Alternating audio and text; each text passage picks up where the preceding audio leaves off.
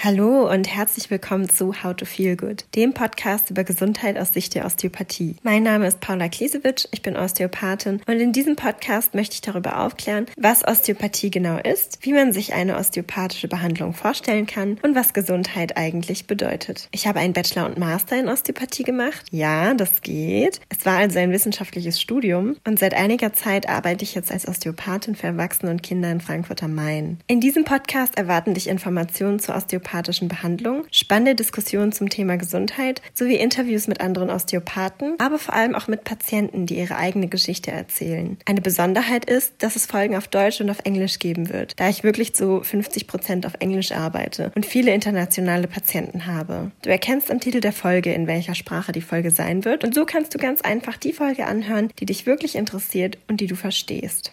Ich dachte mir, dass es vielleicht ganz nett ist, wenn ich mich in dieser Folge ein wenig vorstelle, damit ihr auch wisst, mit wem es hier so zu tun habt. Da ich aber nicht so recht weiß, was ich über mich erzählen soll, habe ich ein paar Freunde gebeten, mir Fragen aufzuschreiben, die ich dann spontan hier im Podcast beantworten kann. Natürlich habe ich die Fragen schon einmal gesehen, ich habe sie auch ausgewählt, aber ich habe mir die Antworten vorher nicht großartig überlegt oder geskriptet. Ich habe mir die ganzen Osteopathie-Fragen an den Anfang gestellt, damit wir ein bisschen reinisen können und später wird es dann eher persönlich. Wie bist du zur Osteopathie gekommen? Ja, das ist eigentlich eine Geschichte, die total zufällig passiert ist. Ich war 19 und ja, ich habe mit 18 mein Abi gemacht und wusste dann nicht so richtig, was ich machen will. Ich war so ein bisschen verloren und dann habe ich einfach irgendwas gewählt, was ganz interessant klang. Das war dann Theater, Film und Medienwissenschaften. Dafür bin ich dann nach Frankfurt gezogen. Und obwohl das Studium sehr interessant klingt, war es überhaupt nicht das, was ich mir vorgestellt habe. Also es war ein sehr theoretisches Studium. Es war einfach nicht so mein Ding. Und ich habe einfach schon im ersten Semester gemerkt, okay, das ist nichts für mich. Hier bin ich auf jeden Fall falsch, aber ich hatte halt keine andere Idee. Jetzt gerade fällt mir ein, dass ich zu der Zeit auch überlegt habe, Fitnesstrainerin zu werden. Naja, auf jeden Fall habe ich damals in einem Theater gearbeitet und in diesem Theater gab es halt auch Tänzer und diese Tänzer hatten Osteopathen. Mit dem bin ich dann ins Gespräch gekommen und fand das irgendwie cool und dann hatte er auch mal eine Praktikantin, die halt an der Hochschule studiert hat, wo ich studiert habe. Und so habe ich das irgendwie kennengelernt, habe mir die Hochschule angeschaut, da gab es so Schnuppertage. Ja, und dann, dann habe ich mich einfach exmatrikuliert auf gut Glück. Und ich musste, ja, ich musste eigentlich voll viele Sachen klären innerhalb von einem Monat. Ich musste diese Aufnahmeprüfung bestehen, also es gab eine Aufnahmeprüfung fürs Studium. Und vor allem musste ich noch ein Pflegepraktikum vorher absolvieren. Das musste man sozusagen vorlegen, bevor man sich anmelden konnte oder so. Dann habe ich noch, ich weiß ganz genau, dass ich das alles irgendwie so am selben Tag geregelt habe. Ich habe mich da angemeldet, mich exmatrikuliert. Verrückterweise hat das wirklich alles geklappt. Ich wurde angenommen. Dann stand meiner Karriere nichts mehr im Weg. Also das war auf jeden Fall überstürzt. Und nachdem ich das alles auch erst erledigt habe, habe ich das dann auch meinen Eltern erst gesagt. Also ich war schon längst woanders eingeschrieben, musste umziehen und so. Und ja, das war auf jeden Fall eine spontane Entscheidung, aber ich wusste einfach irgendwie, dass es richtig war und ich habe es halt auch nicht bereut. Okay, die nächste Frage ist, warum bist du Osteopathin? Ich glaube, ich sollte einfach Osteopathin sein. Das Leben hat mich dahin geführt. Ich wusste irgendwie, das will ich machen und habe es nie bereut. Bist du eine gute Osteopathin? Was macht einen guten Osteopathen aus? Ich glaube schon, dass ich eine gute Osteopathin bin. Ich glaube, dass ich das mitbringe, was einen guten Osteopathen ausmacht, nämlich ich mag Menschen und ich habe Geduld. Mir fehlen natürlich einige Jahre an Erfahrung einfach. Ich bin noch ein kleines Baby in der Osteopathie. Das, was meiner Meinung nach einen guten Osteopathen ausmacht, ist auf jeden Fall, dass man halt so eine gewisse Liebe zu Menschen haben muss. Weil ich glaube, wenn man die hat, dann kann man Empathie auch kultivieren. Also ich denke, dass es Menschen gibt, denen fällt es leichter von Natur aus, sich so in jemand anderen hineinzuversetzen und auch irgendwie so sensibel zu sein. Ich habe aber in meinem Studium gesehen, wie das bei denjenigen, denen das am Anfang nicht so leicht fiel, wie krass die sich entwickelt haben. Wo hast du die Ausbildung zur Osteopathin gemacht? Ich habe an der Hochschule Fresenius in Itstein studiert. Der Bachelor ging vier Jahre Regelstudienzeit, der Master ging eineinhalb Jahre Regelstudienzeit. Das ist eine private Hochschule, die ganz schön teuer ist. das war damals noch die einzige Option, einen wissenschaftlich anerkannten, also einen wissenschaftlichen Abschluss zu machen. Und das war mir wichtig. Was gefällt dir nicht daran, Osteopathin zu sein? Mir gefällt eigentlich alles. Mir gefällt aber nicht, dass ähm, der Weg, um Osteopath oder Osteopathin zu werden, so exklusiv ist, weil eben alle Ausbildungen oder natürlich auch mein Studium, die sind so teuer. Es ist wirklich so krass teuer, Osteopathin zu werden. Ich musste damals einen Studienkredit aufnehmen und das ist einfach so viel Geld. Also ich habe nicht so Eltern, die mich da irgendwie unterstützen konnten ähm, und ich musste diese ganze finanzielle Last selber tragen und das gefällt mir auf jeden Fall nicht. Man muss sich selber echt krass belasten, um diesen Weg zu gehen. Wo kommst du her? Ja, ich komme aus einer Kleinstadt in Nordrhein-Westfalen. Ich sage jetzt mal nicht den Namen. Und ich bin in einer sehr großen Familie aufgewachsen. Wir sind polnisch. Ich habe eine Schwester. Ich habe aber eine Milliarde Cousinen und Cousins. Das war immer sehr lustig als Kind, weil wir immer viele Kinder zum Spielen hatten. Das war eigentlich echt ganz schön. Mm, ja, und in dieser großen Familie gab es halt viel Spaß viel so Geborgenheit, viel Fröhlichkeit. Was war dein erster Job? Leute, ich hatte so viele Jobs in meinem Leben. Ich habe bestimmt auf jeden Fall über zehn Jobs schon gehabt. Wahrscheinlich über 15. Ich habe früh angefangen zu arbeiten. Ich musste halt mein ganzes Studium, musste ich zwei oder drei Nebenjobs haben,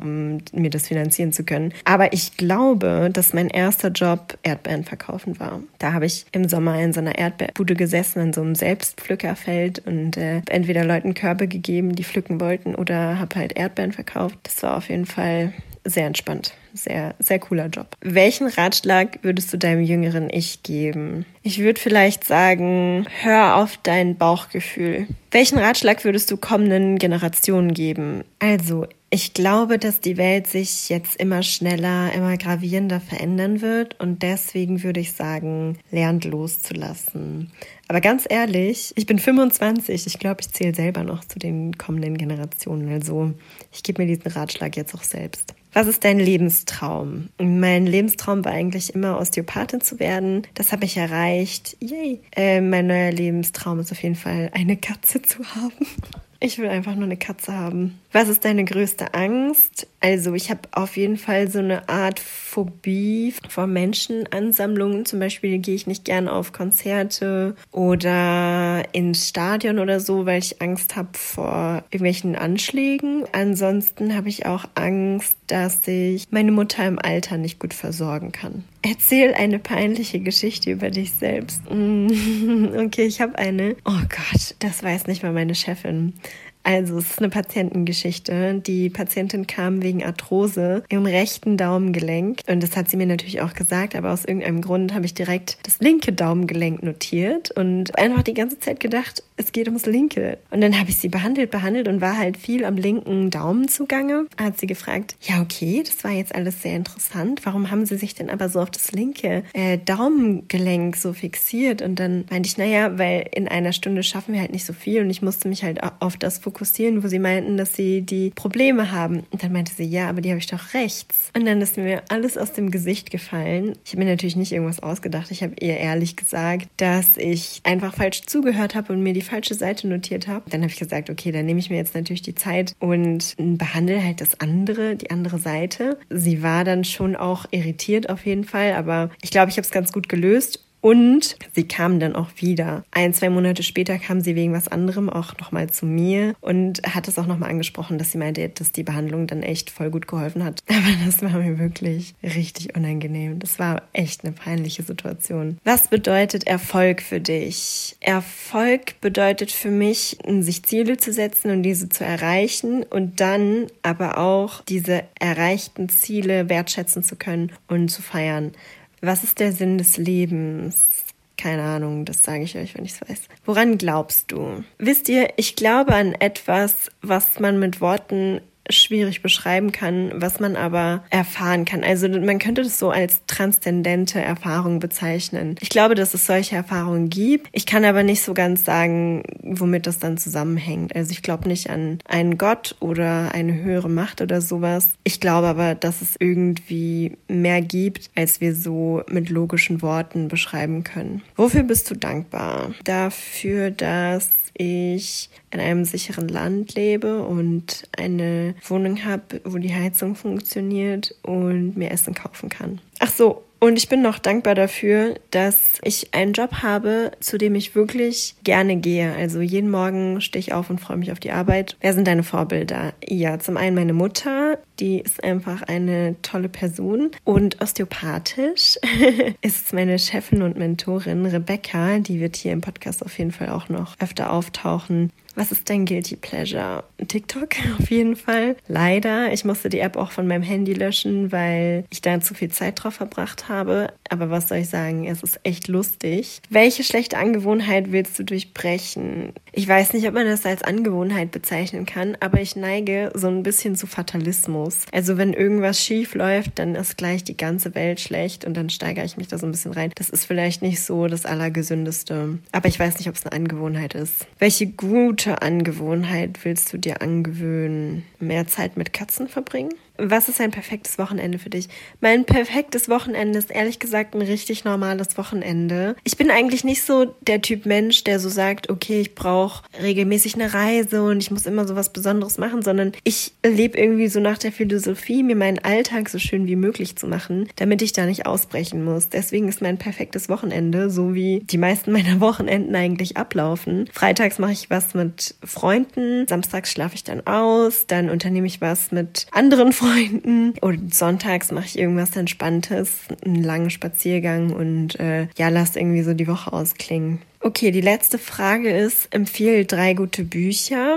Okay, da fallen mir ein Little Women, also kleine Frauen. Das gefällt mir ganz gut, das habe ich jetzt letztens gelesen. Da geht es einfach um vier Schwestern, die total unterschiedlich sind, aber das ist auch okay. Und jede versucht einfach so auf ihre Weise ein guter Mensch zu sein. Und es ist irgendwie sehr respektvoll beschrieben, wie alle vier versuchen, ihren eigenen Weg zu gehen. Und das gefällt mir ganz gut. Dann noch, wenn der Körper Nein sagt. Das ist ein Buch, das ich hier im Podcast auf jeden Fall auch besprechen will. Da geht es darum, wie Gedankenmuster und unglücklich sein und Trauma ähm, unsere Gesundheit bestimmen. Und dann ein Buch, das musste ich eben nachgucken, wie das auf Deutsch heißt, weil ich glaube, auf Englisch ist es viel bekannter. Auf Englisch heißt es The Body Keeps the Score und auf Deutsch heißt es anscheinend verkörperter Schrecken. Ähm, da geht es darum, wie sich Trauma im Körper auswirkt. Ich glaube, ich belasse es jetzt auch einfach mal dabei. Ich hoffe, ihr konntet mich ein bisschen besser kennenlernen. Wenn du interessiert daran bist, noch mehr über Gesundheit und Osteopathie zu erfahren, dann abonniere einfach diesen